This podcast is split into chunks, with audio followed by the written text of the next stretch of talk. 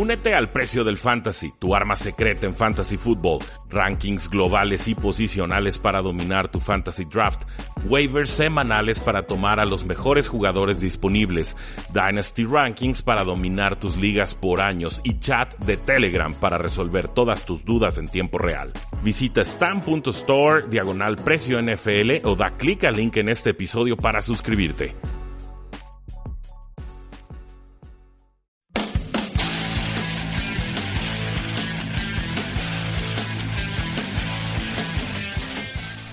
Saludos a todos y bienvenidos a un programa más de Tres y Fuera, donde la NFL no termina y nosotros tampoco. Mi nombre es Rudy Jacinto y el día de hoy vamos a platicar sobre las fechas más importantes que nos depara el Off-Season NFL 2020.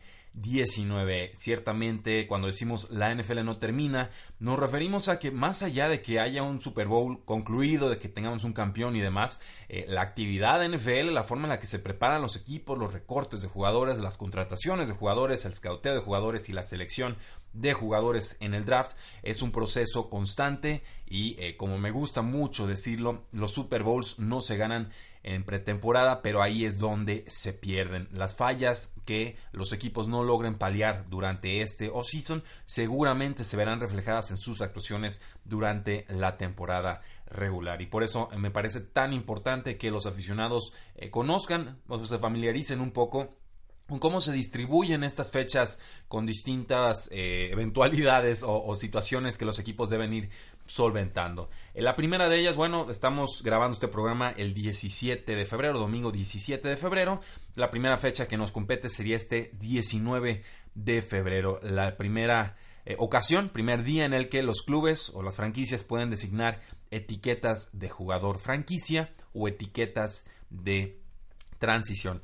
Eh, a grandes rasgos, la etiqueta de jugador franquicia es una etiqueta exclusiva que te limita ya a estar con ese equipo. La etiqueta de transición más bien le da la oportunidad al equipo de igualar alguna oferta eh, que tú recibas en el mercado abierto. Si no le igualas, no recibes pico compensatorio, pero eh, el jugador se puede, se puede ir. Entonces, vamos a saber cuáles son los jugadores más valiosos que están entrando a agencia libre para cada uno de estos equipos NFL y lo sabremos a través de las etiquetas que estos equipos le coloquen a sus jugadores estrellas.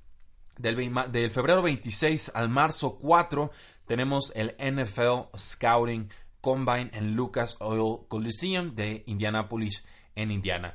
El NFL Scouting Combine es el evento por excelencia para la visoría o scouteo de novatos. Más de 300 jugadores en todas las posiciones del campo, en, de todas las universidades del país, los, jugadores más talentosos a, juicio de las franquicias NFL, se reúnen para pues hacerles pruebas físicas, hacerles pruebas intelectuales, pruebas emocionales, ver cómo se comportan en una situación de alta presión durante una semana, pero sobre todo realizarles las pruebas físicas que son el, sprint de 40 yardas, la prueba de los conos, pruebas de agilidad, salto de altura, salto de longitud, eh, pruebas de drills con las manos, atrapando pases, etcétera. Se hacen toda una serie de, eventos en los que participan los jugadores y a partir de ahí pues se, especula o se dice que los equipos pueden realizar mejores evaluaciones de estos jugadores. Vamos a estar eh, muy al pendiente de ese NFL Scouting Combine, pero eh, por lo pronto tengan clara esa fecha del febrero 26 al marzo 4,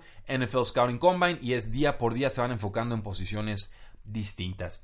A partir del marzo 5, antes de las 4 de la tarde, hora de Nueva York, que sería hora del, del este, es la fecha límite para que los equipos designen sus etiquetas de jugador franquicia o etiquetas de transición. Entonces, tenemos que esas etiquetas se pueden aplicar desde febrero 19, dentro de dos días, y la última fecha para otorgarle a un jugador esta etiqueta es el marzo 5. Del marzo 11 al marzo 13, los clubes pueden contactar y entrar en, negociaciones contractuales con jugadores que están a punto de convertirse en agentes libres sin restricciones, lo que se llama UFA o Unrestricted Free Agents. Esto porque pues, sus contratos expiran al marzo 13 a las 4 de la tarde, hora de Nueva York. Entonces tenemos un periodo ahí bien interesante, marzo 11, marzo 12, marzo 13. Cualquier jugador que se te esté escapando, que se le vaya a acabar el contrato, los equipos pueden tratar de retenerlos o hacerles ofertas finales antes de que lleguen al mercado. Y son fechas importantes porque recuerdo perfecto, por ejemplo, una situación con los Patriotas de Nueva Inglaterra. Venían de ganar un Super Bowl, creo que contra las eh, Águilas, eh, los, halcones marinos de, Seattle. Y eh, bueno, tenían muchos agentes libres que se les iban, entre ellos Rob Rivers, pero sobre todo el safety Devin McCourty, que todo apuntaba que el jugador se iba de la franquicia, que no le iban a ofrecer el dinero que él quería. Y en este periodo de marzo 11, marzo 13, sobre la hora, en la hora 11 dicen en los Estados Unidos, llegan a un acuerdo contractual y como dicen, el resto es historia. Entonces, no subestimen ese periodo de negociador del marzo 11 al marzo 13, fecha límite para que los equipos puedan hablar con sus agentes libres restringidos y eh, sin restricciones y tratar de amarrarlos en una última ocasión. Y entonces llegamos al, a la importante fecha del marzo 13. ¿Qué tienen que haber hecho los equipos antes de llegar a marzo 13 a las 4 de la tarde, hora del este? Pues bueno, los clubes ya tuvieron que haber demostrado o ejercido las opciones de contrato sobre jugadores que tienen esta posibilidad u opción en sus eh, negociaciones actuales en sus eh, eh, contratos apalabrados con los equipos. Es decir, si tienes una opción de contrato, por ejemplo, de un jugador de primera ronda que está entrando a su año 4, eso te da una opción de tener un quinto año opcional pues tienes que declarar que ya lo quieres ejercer desde este momento. Entonces, esto es, una forma en la que los equipos tienen que ir anunciando sus intenciones. También, por ejemplo, eh, los clubes deben de presentar sus ofertas calificadas a agentes libres restringidos que se pueden convertir en agentes libres, pero es muy raro que estos jugadores lo hagan porque los equipos tienen derecho a, igualar casi cualquier oferta y básicamente está diseñado para que los clubes no pierdan control de sus eh, jugadores pero también es una fecha límite en ese eh, sentido. También, eh, pues bueno, los clubes deben presentar su oferta de salario mínima para retener eh, los derechos exclusivos de negociación con jugadores que tienen contratos que expiran en el 2018 y que tienen menos de tres años o tres temporadas validadas ante la NFL como jugadores en la liga. también se implementa una regla bien interesante, la regla top 51, que significa que todos los clubes deben estar por debajo del tope o el espacio salarial eh, antes de las 4 de la tarde, hora del este. Aquí, ¿por qué? Porque ya estamos entrando oficialmente a la nueva temporada NFL. De hecho, este es el día en el que inicia el periodo y empieza justamente a las 4 de la tarde, hora del este. Este primer día, bueno, es, una locura. Se anuncian un montón de transacciones que se presentan a la oficina de las ligas en este periodo de las 4 de la tarde hora del este hasta las 12 de la noche en este día marzo 13. Oficialmente el periodo de cambio de jugadores trading period empieza en ese, en ese lapso a partir de las 4 de la tarde hora del este.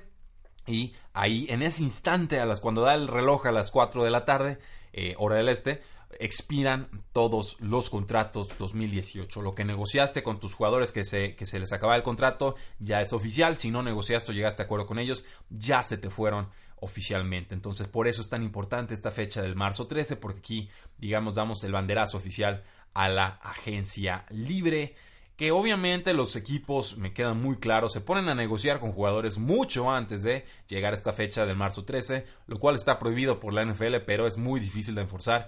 Eh, creo que está mal diseñada la regla, se la pasan todos por el arco del triunfo y esa es una realidad.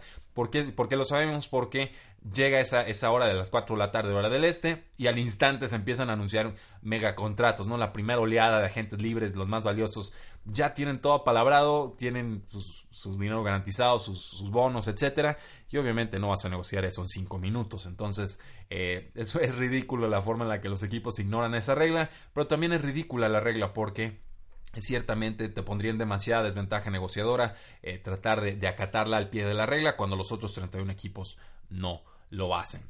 De marzo 24 a marzo 27 tenemos la junta anual en Phoenix, Arizona, aquí es donde se empiezan a negociar todos los cambios de reglas, propuestas y demás. Eh, ojo ahí, obviamente los Santos de Nueva Orleans van a tratar que se puedan revisar incluso los errores o las jugadas no marcadas por los oficiales, algo que Bill Belichick de los Patriotas lleva años tratando de pelear sin mayor éxito. En abril 1, pues eh, ya pueden iniciar los equipos sus off-season workouts o sus entrenamientos de eh, pretemporada pero solamente los equipos que contrataron a nuevos head coaches al final de la temporada regular 2018. Entonces, si eres un nuevo head coach tratando de eh, ahora sí que conocer y acostumbrarte a, tus nuevos jugadores, tienes oportunidad de empezar a entrenar dos semanas antes que el resto de la liga. El resto de la liga, los head coaches veteranos o con más eh, temporadas eh, bajo, el mandato de un equipo, pues bueno, ellos pueden entrar a acción el 15 de abril.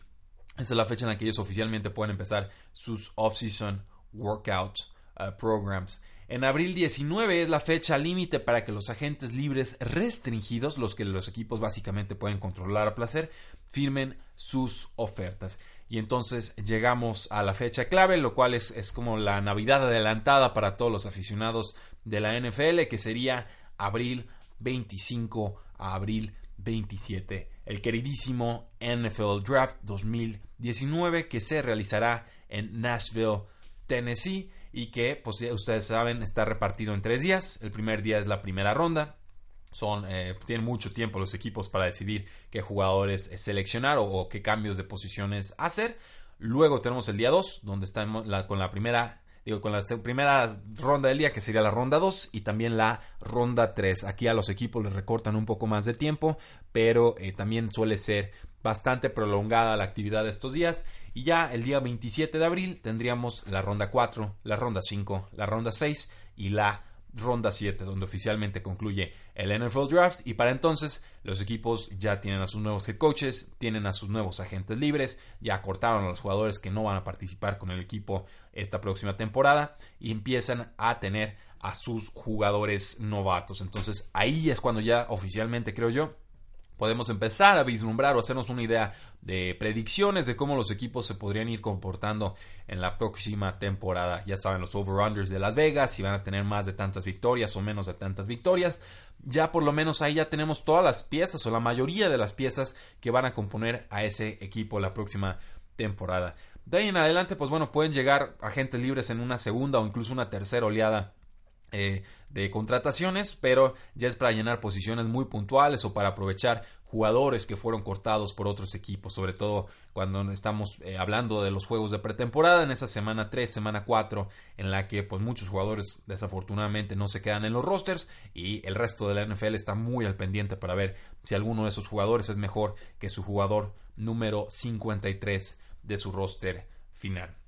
¿Qué les parece? Este es el calendario de la NFL, las fechas más importantes que tenemos para ustedes en este off-season 2019. Mi nombre es Rudy Jacinto, muchas gracias por habernos escuchado. Cualquier pregunta, duda sugerencia, ya saben, búsquenos en todas nuestras formas de contacto, en facebook.com diagonal 3 y fuera, en Twitter como arroba 3 y fuera NFL, Pueden seguirnos en YouTube. También nos encuentran en Instagram como 3 y fuera guion bajo NFL. Nos encuentran en iTunes, en Spotify, en Tuning, en eBooks, en Stitcher. Suscríbanse al podcast para que les lleguen las descargas a sus celulares. No tengan que estar descargando el programa eh, cada día. Y también eh, no olviden seguirnos en nuestra página web 3 y fuera.com con contenido exclusivo todos los días de la semana. Muchísimas gracias. Si gustan seguirme a mí, arroba NFL en Twitter, ahí los esperamos con muchísimo gusto. La NFL no termina y nosotros tampoco.